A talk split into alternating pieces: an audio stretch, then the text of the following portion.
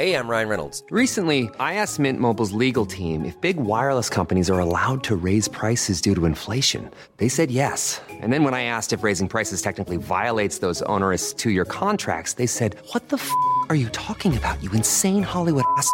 So to recap, we're cutting the price of Mint Unlimited from $30 a month to just $15 a month. Give it a try at mintmobile.com slash switch. $45 upfront for three months plus taxes and fees. Promo rate for new customers for limited time. Unlimited more than 40 gigabytes per month. Slows. Full terms at mintmobile.com.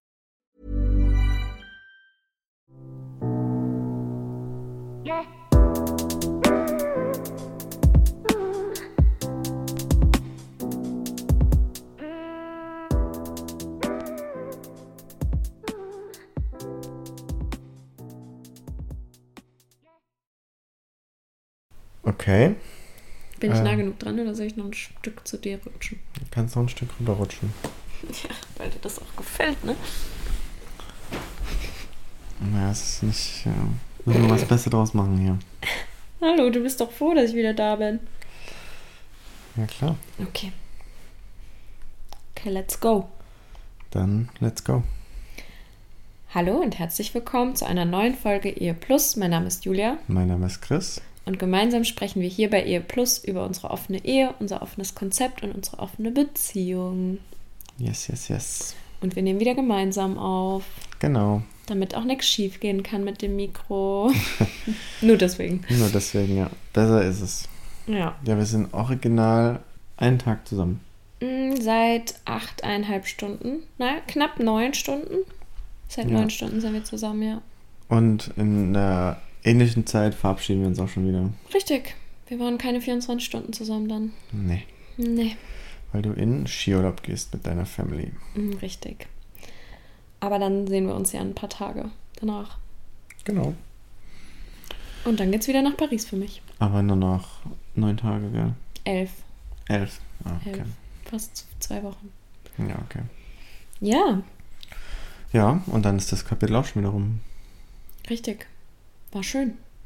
Also ist noch schön. Ich freue mich auch, auch wieder in Paris zu sein dann, ne? So ist es nicht. Ja, glaube ich. bevor wir in das Thema der Folge starten, also wir hatten, ähm, wir haben nämlich, als der Chris mich heute Morgen abgeholt hat, haben wir überlegt, über was wir sprechen. Und dann ist das Thema Verlustangst eigentlich aufgepoppt, aufgepoppt, aufgeploppt. Eins von beiden. Okay, okay, genau das. Ähm, und deswegen habe ich mich heute am Ostermontag hingesetzt und eine Recherche gestartet, ähm, damit wir über das Thema Verlustangst mal sprechen können. Genau. Ähm, Aber bevor wir reinstarten, machen wir noch das Ergebnis der Frage der Woche. genau, das machen wir noch schnell. Ähm, und zwar haben wir eigentlich ja, wir haben es jetzt mal so ein bisschen über jetzt so Fernbeziehungen erzählt, nochmal so ein bisschen und äh, Über unsere offene Fernehe. ja. ähm, und dann war einfach ein bisschen die Frage, wie unsere Zuhörer ähm, quasi die Beziehung führen würden. Ähm, ja, oder wie sie das Offene äh, in der Fernbeziehung führen Mhm, würden. mhm. Also ob sie es im gleichen Maß wie davor äh, quasi leben würden, ob sie die Beziehung schließen würden oder die Offenheit intensiver ausleben. Mm, Ich sag, die meisten haben für, dass es gleichbleibend ist, gestimmt, Äh, ja, würde ich sagen. Und dann am zweitmeisten für inte intensivieren. genau. Ja? Ah ja. Ja, also ist. Das ähm, spiegelt wieder, was ich mir gedacht habe. Ja, ist eigentlich genau Ist ja auch unsere Tendenz so. Gleichbleibend, eventuell ein bisschen intensivisieren. Inten ja. ja, Sprachfehler. Intensivieren. Ja.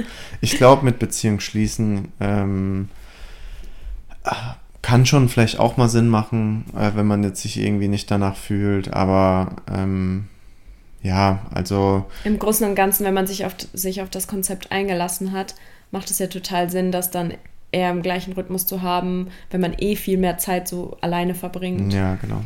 Oder das zu ähm, intensivieren. Ja, aber im Prinzip ähm, deckt sich ja das somit ein bisschen mit unseren Erfahrungen und auch Ja. Eindrücken einfach. Total. Ja, nee. Ähm, aber das ist, kann jetzt auch eine gute Überleitung sein, ähm, wenn man dann vielleicht doch das Bedürfnis hat, jetzt nur weil man nicht beieinander ist, ähm, sag ich mal, die Beziehung zu schließen, dass man dann auch vielleicht mit dem Thema Verlustangst irgendwo auch konfrontiert ist, vielleicht. Mhm.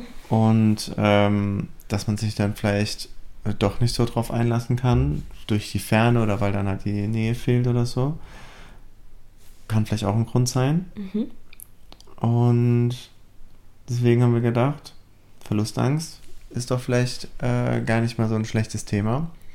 Und wie vielleicht wir auch so Erfahrungen damit gemacht haben. Oder ja. Ganz zu Beginn erstmal, was, was stellst du dir denn unter Verlustangst vor? Also, wenn du von Verlustangst sprichst, was, was meinst du damit Mm. genau? Naja, ich glaube mal, dass es ja, also so für mich persönlich Verlustangst ist dann eigentlich so, dass man einfach so das Gefühl hat, oder man hat so ein Gefühl von Unsicherheit einfach, den anderen Mhm. zu verlieren. Oder natürlich vielleicht auch einfach so das erstmal, was das Wort aussagt, wirklich die Angst, den anderen zu verlieren halt erstmal. Mhm.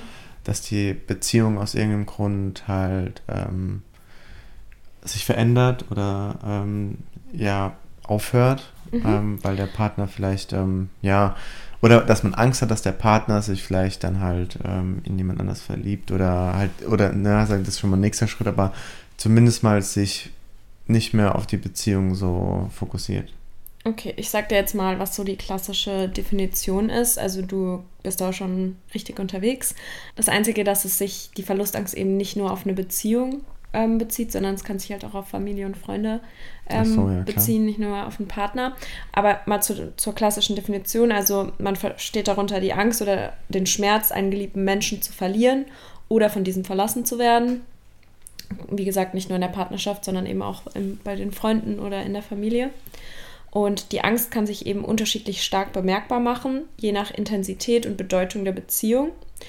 Evolutionär gilt die Verlustangst durchaus, durchaus als eine sinnvolle Emotion, weil Menschen können ja nicht ohne soziale Bindungen überleben. Deswegen ist es vom, vom Ding her eigentlich sinnvoll von der Evolution.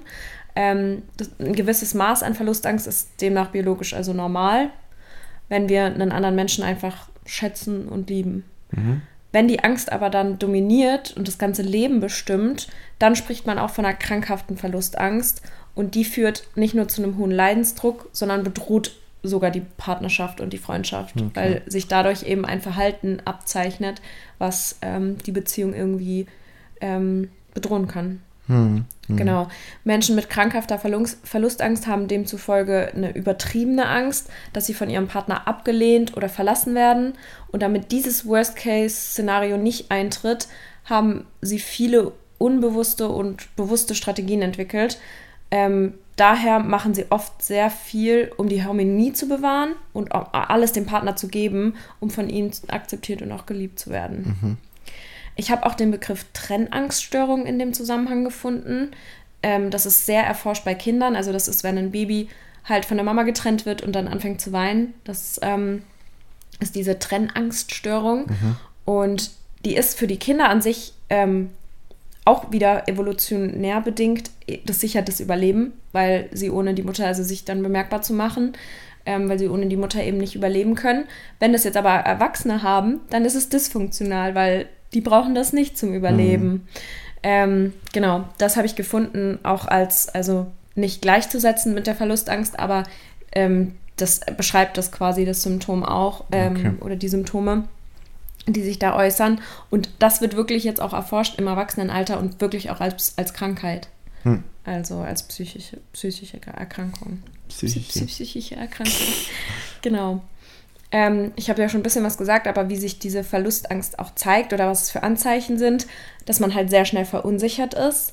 Wie du auch, das hast du ja auch am Anfang gesagt, so ein Gefühl der Unsicherheit, ähm, ob man vom Partner überhaupt noch geliebt wird. Ähm, man vermutet auch schnell, dass man etwas falsch gemacht hat. Es ist, wenn jemand eine Verlustangst hat, fällt es dem, der Person auch schwer, Grenzen zu ziehen und sie lässt viel mit sich machen. Ähm, Personen, die Verlustangst haben, sind oft auch überdurchschnittlich empathisch und sehr gute Gesprächspartner. Sie haben oft einen ähm, ausgeprägt, gering ausgeprägten Selbstwert und können schnell eifersüchtig werden. Und sie investieren sehr viel in ihre Partnerschaft und geben sich dabei manchmal sogar selber auf. So. Also Misstrauen, Eifersucht, Klammern und ein übermäßiger Wunsch nach Bestätigung oder auch eine Übervorsorglichkeit. Das sind so Anzeichen für so eine Verlustangst. Genau, was denkst du, was triggert denn so eine Verlustangst? Mm, Also ich denke, da gibt es ähnlich wie generell bei Eifersucht. Es gibt einmal vielleicht dass es halt wirklich durch, ähm, wenn schon mal was in der, in einer Beziehung passiert ist, Mhm. dass man vielleicht dann so, ja, wirklich getriggert wird durch, ähm, ja, durch gewisse Szenarien, keine Ahnung, wenn man jetzt irgendwie schon mal auf jetzt auf eine Partnerschaft bezogen betrogen worden ist oder so und ähm, dann vielleicht, wenn man, oder ich sage jetzt mal, betrogen worden ist beim Feiern oder sowas und der, der, der Partner geht dann feiern, dass man dann schnell in so, mh, ja, in, in so Situationen dann reinkommt. Also wenn man wirklich in so Situationen versetzt wird, vielleicht. Ähm, und dann, ja gut, ich finde, viel wird auch Kopfkino einfach sein. Also wo man sich selber halt äh, Szenarien quasi so, ja, ähm, in seinem Kopf selbst ausmalt. Und was es nur vielleicht noch triggern könnte, ähm, ja, ist vielleicht halt wirklich, ähm, wenn man halt, mh, wenn man so gewisse Erwartungen vom Partner hat, die der nicht erfüllt, obwohl er das vielleicht auch gar nicht so weiß, dass er, dass Erwartungen an sie so gestellt oder an, an denjenigen so gestellt wird. Ähm, ja, und dass man deswegen halt so, ob, ja, so Erwartungen einfach nicht erfüllt werden. Ja, das hast du schon gut ohne, ohne Recherche schon gut ähm, zusammengefasst. Schlau im Leben. Ja, also es geht wirklich darum, wenn, das, was du auch gesagt hast, wenn ähm, zum Beispiel vereinbart wurde, dass man sich meldet und der andere meldet sich nicht oder wenn der Partner abweisend oder kühl ist zu einem oder man das halt auch vermutet oder auch das Gefühl hat, er, der Partner oder die Partnerin findet irgendjemand anderen besser oder attraktiver. Also es sind immer halt so Situationen, bei denen bei einem selbst das Gefühl ausgelöst wird, dass die Zuneigung oder die gesamte Beziehung irgendwie in Gefahr ist. Dass, dass diese, diese Situation, dieses Gefühl halt. Ähm, was passiert, wenn verlustängstliche Menschen sich plötzlich abgelehnt oder nicht mehr sicher in der Partnerschaft fühlen? Sie, ver äh, sie verlieren häufig ihre innere Stabilität, werden sehr emotional und machen eben vielleicht Dinge. Ah, Okay, ich dachte. Und machen vielleicht Dinge, ähm, die sie eigentlich gar nicht möchten. Ähm, doch in den Momenten, wenn die Verlustangst dann halt so angetriggert wird und aktiviert wird, passieren die Reaktionen oftmals, ohne dass man eine Kontrolle darüber hat. Ähm, genau. Und was passiert denn da genau? Man fängt an zu klammern, ähm, man sucht extrem die Rückversicherung und Bestätigung beim Partner. Man versucht dem Partner auch alles recht zu machen. Ähm, man versucht über Kommunikation wie jammern, manipulieren oder sich als Opfer darstellen, ein Ziel zu erreichen. Und wenn man wirklich in dieser Situation steckt, fühlt man sich manchmal auch extrem ohnmächtig und ausgeliefert mit der Situation und emotional komplett überfordert. Also das ist dann auch das, wenn man selbst das Gefühl hat, man hat gar keine Kontrolle mehr über die Reaktion oder die, ja, die Reaktion, die man dann hat oder was man dann tut. Ähm, der Partner kann auch etwas gesagt oder gemacht haben, das tatsächlich nicht wertschätzend ist. Also wie du vorhin auch gesagt hast, wenn man mal betrogen wurde oder so. Und ähm, doch in vielen Fällen, also es kann passieren, aber in vielen Fällen ist die Reaktion ähm, eigentlich unbegründet und übertrieben. Und dennoch fühlt es sich so an und löst beklemmende und unangenehme Gefühle aus. Was spannend ist, ist die Ursachen anzuschauen. Die liegen tatsächlich, also die meisten Quellen, die ich gefunden habe, oder ein Großteil liegt halt wirklich in der Kindheit. Ähm, wie wir es vorhin auch schon hatten mit dieser Tra Trennangststörung. Also jede Erfahrung, ob gut oder schlecht, prägt uns ja. Und wenn wir als Kind eben viele Erfahrungen machen, dass wir nicht so akzeptiert oder geliebt werden, wie wir sind, dann beeinflusst das direkt unseren Bindungsstil. Und verlustängstliche Menschen haben häufig erlebt, dass sie vor allem dann nur dann Zuneigung und Aufmerksamkeit ihrer Eltern erhalten haben, wenn sie sich angepasst haben. Wenn sie ihre Bedürfnisse quasi hinten hi- angestellt haben, hinter denen der Eltern, ähm, und halt die Harmonie immer im Fokus war für die, für die Kinder. Also wenn sie lieb und brav waren, war alles gut. Und dieses Muster wird dann quasi auf die Beziehung übertragen. Okay. Also jedes Kind hat das Ziel, möglichst viele positive und möglichst wenig negative Gefühle zu erleben. Ähm, und diese aus der Sicht eines Kindes sinnvolle und no- notwendige Anpassungsstrategie führt dazu, dass man dann dauerhaft auf der Hut ist und seine Umgebung abscannt, schaut, ob die Stimmung damals halt der Eltern, äh, ist alles in Ordnung, bin ich sicher, mache ich etwas falsch, werde ich geliebt, bin ich bra also so diese Gefühle eben. Und diese antrainierte Verhaltensweise in der Kindheit führt dann halt dazu, dass man als Erwachsener oder in der Partnerschaft sich halt ähnlich verhält. Weil mhm. was anderes hat man ja nicht gelernt. Das ja, ist ja erlerntes Verhalten. Es muss aber nicht nur in der Kindheit liegen, die Gründe. Ähm, es können auch unerkannte und nicht behandelte Depressionen sein und genetisch. Es gibt genetische Risikofaktoren für Verlustangst, die eine Rolle spielen. Okay, krass. Ja. Also es kann tatsächlich, wenn deine Eltern das auch schon oder eben Verlustangst erlitten haben, kann das sich genetisch hm. ähm, übertragen. Okay. Ja. Genau. Ähm, was ich auch noch gefunden habe, dass Psychologinnen wissen, dass Verlust und Versagensangst oft echt äh, recht eng mit dem eigenen Selbstwertgefühl äh, in Verbindung steht. Macht ja auch total Sinn. Mhm. Ähm, um dies zu beschreiben, wurde schon vor Jahren das innere Kind, ich weiß nicht, ob du das Modell kennst, vom inneren Kind, entwickelt, was ähm, auch im Zusammenhang mit Verlustangst gilt. Und es beschreibt in der Psychotherapie bildhaft Gefühle, Erinnerungen und Erfahrungen aus unserer Kindheit, die uns bis in die Gegenwart beeinflussen.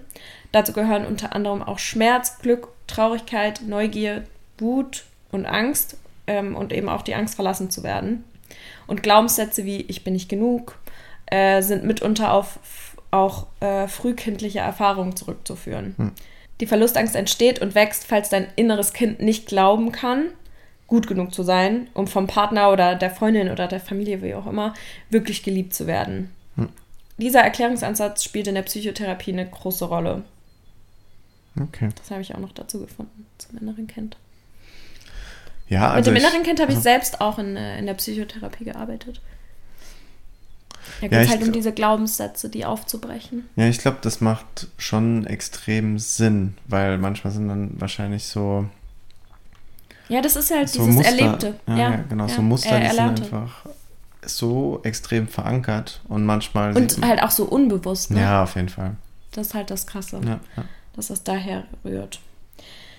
Was ich auch noch ähm, mitnehmen wollte, weil ich es ganz interessant fand, äh, fand, fand ähm, welche Sternzeichen haben Verlustangst? Ich habe das aus dem Artikel von der Harper's Bazaar. Wir nehmen den Link mit in die, in die Show Notes. Dann okay. können auch die anderen Sternzeichen sich das anschauen, weil ich habe jetzt nur eins mitgenommen, weil es halt passt. weil dein Sternzeichen ist auch dabei. Also Krebs, Fische und Jungfrau. Mhm. Ähm, zum Krebs habe ich Folgendes gefunden. Als sensibel und emotionale Krebsgeborene, oh, das ist auf weiblich gemünzt, ähm, Geborener, ist ihnen eine harmonische Beziehung mit ihrem Liebsten, mit ihrer Liebsten, besonders wichtig. Diese suchen sie sich natürlich auch sorgfältig aus. Doch wenn sie erst einmal gefunden sind, würden sie sie am liebsten nie wieder loslassen. Wie sehr sie ihre Zuneigung und Wertschätzung gerade diesen Menschen zeigen, ist wirklich bewundernswert. So gerne sie dabei auch Zeit mit ihnen verbringen und sie am liebsten immer an ihrer Seite haben würden, vergessen sie sich bitte selbst nicht.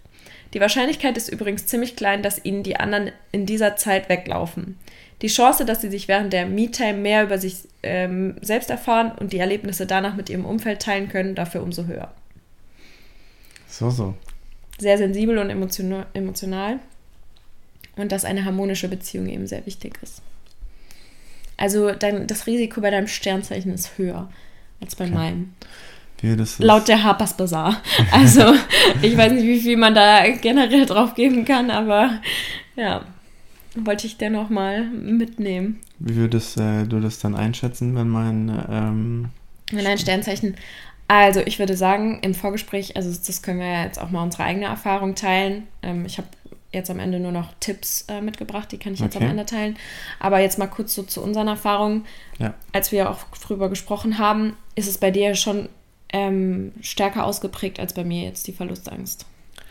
Ähm, ja, also ich glaube nicht, also ich, weil alles, was wir jetzt so besprochen haben, ich glaube jetzt nicht unbedingt, dass es bei mir... Du hast keinen Leidensdruck, bei dir nee. ist keine Krankheit, krankhafte nee. Verlustangst. Und ich, und ich glaube auch nicht, dass jetzt bei mir das jetzt so kindheitlich in irgendeiner nee. Weise jetzt so, also ich glaube jetzt nicht, dass ich diesen Kriterien äh, so gerecht werde. Ich glaube, wenn dann was, ist es eher so situationsbedingt, ja. dass man äh, das dann so, boah, wenn, wenn ich jetzt sage, äh, so ein Schub mal kommt, hört sich das so voll krass an, also muss ich ja keine Sorgen machen, ich sitze jetzt hier nicht voll nee. zu Hause. nee, aber ähm, so Verlustangst, ich kann das dann schon manchmal also nachvollziehen auf jeden Fall. Ähm, dass man auch so Gedanken bekommt und dass, ähm, ja, dass, dass sie, ich sag mal so, ich habe vorhin, glaube ich, gesagt, ich glaube, es kommt immer auch auf den Moment drauf an. Und ich glaube, da sind wir wieder beim Thema Selbstwert, wenn man vielleicht selber so einen Moment hat, wo mhm. man sich selbst halt ähm, vielleicht nicht so ganz fein mit sich ist und dann vielleicht dann, ähm, ja, keine Ahnung, ähm, ja gut, jetzt bist du mein Partner, aber jetzt dann irgendwas ist, das heißt, du bist unterwegs oder so, dass, dass man dann wirklich so einen Moment hat, wo dann so Gedanken einfach präsenter sind. Mhm. Und dass sie dann durch, ähm, obwohl dann ja nichts passiert in dem Sinn oder das jetzt erstmal groß, ähm, ja, wie soll ich das sagen, äh, groß äh, von dir jetzt also dass du jetzt irgendwas gemacht hättest oder so, mhm. ähm, dass das dann halt einfach ähm, ja so hochkommt mal, würde ich, würde ich schon sagen. Dann, ich glaube, du hast jetzt nicht so krass die Tendenz. Ich glaube, das war früher. Also ich muss sagen, ich äh, würde mich schon erkennen in diesen ganzen Kindheitserlernsachen-Ding. Also an sich würde ja. ich sagen, ey, ich müsste eine, ich, ich bin, ich müsste eine richtig krass ausgeprägte, krankhafte ähm, äh, Verlustangst haben. Ja, ich glaube, also ich glaube aber Jetzt. Aber dadurch, dass ich an meinem Selbstwert halt in den letzten Jahren so extrem arbeite, ist das hm. halt viel, viel besser geworden. Und auch einfach durch, durch, die, also durch unsere Beziehung, ähm, in der ich mich halt so sicher fühle, ja. dass ich halt da nicht. Ich merke das schon, dass ich auch manchmal in Freundschaften Verlustangst habe. Mhm. Da bin ich schon auch. Ähm, da, das kann leicht passieren. Ja. Ähm, aber ja, so in der Beziehung würde ich sagen, ist es bei mir in den letzten Jahren durch die Arbeit an meinem Selbstwert und, und, und unsere Kommunikation eigentlich sehr, sehr gut geworden. Ich glaube, am Anfang hatte ich das noch krasser, auch als ja. wir uns kennengelernt haben. Ja, würde ich auch sagen. Mhm. Also das wollte ich gerade eben noch sagen. Ähm, ich glaube, das hat sich auch ein bisschen verändert. Und wie gesagt, bei mir ist das jetzt eigentlich im Normalfall auch nicht so. Hm, ich muss sagen, jetzt während der Paris-Zeit war es mal ein bisschen stärker. Mhm. Ähm, Weil Paris halt meine zweite große Liebe ist. ja, das kann schon sein, ja. Ja, nee, also das ähm, war, dann, war dann schon so, dass, oder sagen wir es mal so, jetzt nicht so krass Verlustangst, aber dass ich dich äh, auf jeden Fall äh, stärker vermisst habe. Schon als, auch Verlustangst. Ja, deswegen, also ich habe dich, aber es ist jetzt nicht so, dass ich jetzt so krasse, mh, hm, dass ich jetzt Du bist nicht ohnmächtig geworden von deinen nee, Emotionen nee, überfordert. Ja, nee, ich meinte nur, dass ich jetzt, genau, dass ich jetzt ja. Angst hatte, dass unsere Beziehung dadurch ja, äh, beendet wird oder sowas. Sondern es geht schon in die Richtung, aber man, dass man eher so dieses Vermissen war. Ja. Irgendwie ein bisschen intensiver, als es jetzt, ähm, ja, sonst, wenn du mal unterwegs bist oder so, was ja auch schon öfter mal Was, in Urlaub oder so. Dann vermisst du mich nicht. ja, dann vermisse ich nicht. Nee, aber ja, Vielleicht liegt es ja tatsächlich am Sternzeichen. Ja, wer weiß. Ja, who knows. Und möchtest du noch wissen, was ich äh, an Tipps gefunden habe? Let me know. Okay, also erstmal habe ich eine Notfallübung gefunden. Ich lese einfach mal vor, okay? Do it. Okay. Normalerweise versuchen wir in einer solchen Situation alles dafür zu tun, dass die Verlustangst aufhört. Zum Beispiel lenken wir uns ab oder wir versuchen den Partner zu überzeugen, ihn zu beeinflussen oder ihn zu manipulieren um eben das erwünschte Ziel zu erreichen. Doch damit verschwindet die Verlustangst meist nicht oder nur kurzfristig. Beim nächsten Ereignis rutschen wir dann einfach wieder in die gleiche emotionale Schieflage. Was kann man in solchen Momenten machen? Man setzt oder legt sich hin, atmet einige Male tief ein und aus und beobachtet sich dann selbst. Was passiert gerade in mir?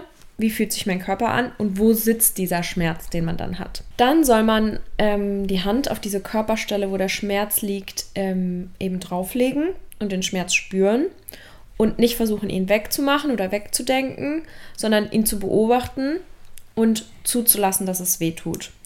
Und in dieser wertfreien und beobachtenden Wahrnehmung soll man für einige Minuten bleiben. Wenn der Verstand währenddessen wieder nachdenkt, soll man das wieder wahrnehmen und mit der Aufmerksamkeit wieder zurückkommen. Also ich finde, das ist eine bisschen meditative Übung. Ja. Aber allein, ich glaube, von, von der Situation, in der man ist, in der man ist, dann ins Liegen oder so zu kommen, allein dieser, dieser Switch ja. Ähm, kann ja schon helfen. Ich glaube auch einfach, dieses Kopfkino ein bisschen zu unterbrechen. Weil man mhm. malt sich ja ähnlich dann wie bei Eifersucht. Ich meine, geht ja in eine ähnliche ja. Richtung das sind die Szenarien, die man sich ja dann ausmalt, die sind ja ähm, utopisch. meistens. Man soll daran, dadurch halt auch lernen, so aushalten zu können, dass man an dieser Angst eben nicht zerbricht, sondern dass wir halt selber was tun können, um aus dem Schmerz wieder rauszukommen und nicht den Partner dafür brauchen. Ja, das war auf jeden Fall so die Notfallübung, also wirklich was, um aus dieser Situation auszubrechen, so ein Trigger, so ein Reiztrigger so ein bisschen Ja. auch. Ansonsten habe ich halt noch sechs Tipps gefunden. Also generell sechs Tipps. Also man soll halt den Auslöser suchen. Also es sind jetzt alle keine Tipps wie jetzt diese Notfallübung, dass man sagt, in der Situation Sondern man wie direkt, wie man sondern generell. umgeht, ja. ja, genau. Also den Auslöser zu suchen, die Gedankenmuster zu durchbrechen, die, die wir auch vorhin hatten, diese Glaubenssätze auch, die man eventuell durch die Kindheit hat, wie ich bin nicht gut genug oder ähm, ich bin es nicht wert, dass man bei mir bleibt oder so. Dass man am Selbstwert generell arbeitet, das ist ja auch das, was ich an mir selber beobachte, weshalb mir, ich mit diesen Gefühlen besser klarkomme. Dass man auch lernt, sich mehr zu entspannen, weil die Situation durch Stress eben auch noch mehr hervorgerufen werden kann oder stärker sein kann.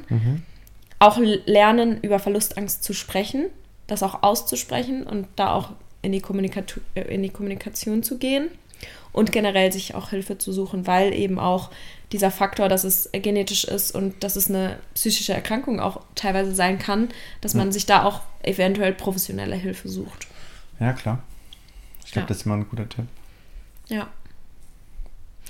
Ähm, was ich auch noch gefunden habe, dass man auch einfach lernen kann, dieses Gefühl hinter sich zu lassen. Also wir haben dieses Verhalten, also gerade wenn es von der Kindheit kommt, haben wir es ja erlernt und dann könnten wir es auch wieder entlernen. Und dafür be- benötigen wir halt das richtige Wissen, die passende Begleitung und genügend Motivation. Ja, also ich glaube, das trifft, wie, wie du schon sagst, ich glaube, bei all, vor allem dazu, wenn man die Ver Verlustangst mehr aus einem Innen kommt.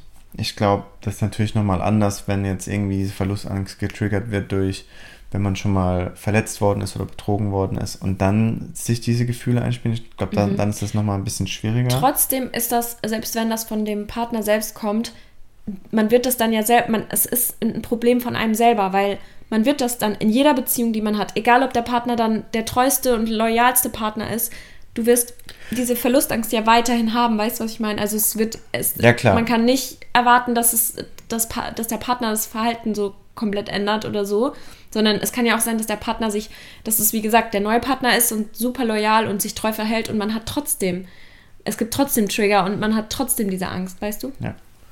Ja, klar. Ich äh, meinte jetzt nur, dass wenn es halt wirklich so äh, Momente gibt, die das triggern und so weiter, das, das ist, glaube ich, so halt extrem schwierig, wenn da dann drüber zu stehen, wenn man den Partner trotzdem liebt und so weiter und dann trotzdem so Situationen auftreten und so weiter. Ich glaube, das ist am schwierigsten. Ich, so. ich denke, das Wichtigste ist, sich wirklich mit den Ursachen vertraut Ja, ja. zu machen. Also wirklich zu gucken, okay, kommt das eben von Kindheitstrauma oder von, Genau. von der Erfahrung aus der Kindheit oder ist es eben so externe Sachen Richtig. halt einfach. Ja, oder nee, situationsbedingt wie bei dir zum Beispiel. Ja, nee, dass man als- dann auch die Situation analysiert und guckt, was kann man anders machen oder ja. Ja, also ich glaube auch, auch in der Hinsicht, ähm, die Ursachen zu finden, das hatten wir ja auch schon ein paar Mal hier dann auch besprochen. Ich glaube, das ist immer wichtig. Das heißt auch bei der Eifersucht. Ich glaube, oftmals ist es schon so, dass man bei einem selbst landet und so. Das ist meistens so. Ich glaube aber trotzdem, da können ja trotzdem so externe Faktoren spielen da natürlich immer mal so ein bisschen mit. Ja, das heißt wirklich, dass man irgendwelche Enttäuschungen erlebt hat oder Klar, deswegen geht es ja auch darum, darüber, darüber zu sprechen. Ja. Ja, nee. Also das Ja. macht schon, das macht schon Sinn so. Ähm, ja, und wie gesagt, also ich glaube, das ist jetzt auch, auch da kann man, glaube ich, viel über sich selber lernen, wenn man da viel darüber nachdenkt und da auch einfach dran wachsen. Ja, generell wieder der Punkt so. Selbstreflexion und ja, und am eigenen Selbstwert zu arbeiten. Ja, und dass Therapie immer was Starkes ist. Das stimmt. Das Ja. Stimmt. Aber deswegen auch thematisch zu dem, zum Topic heute unsere Frage der Woche. One, two, three, four. Wuhu. Und zwar, ja, war jetzt, ähm, passt jetzt, war ja klar, was wir jetzt eigentlich fragen, so, ob ihr schon mal von Verlustangst betroffen wart. Also hat, habt ihr so eine Verlustangst schon mal gespürt? Ja. Das wäre so die Frage der Woche. Genau.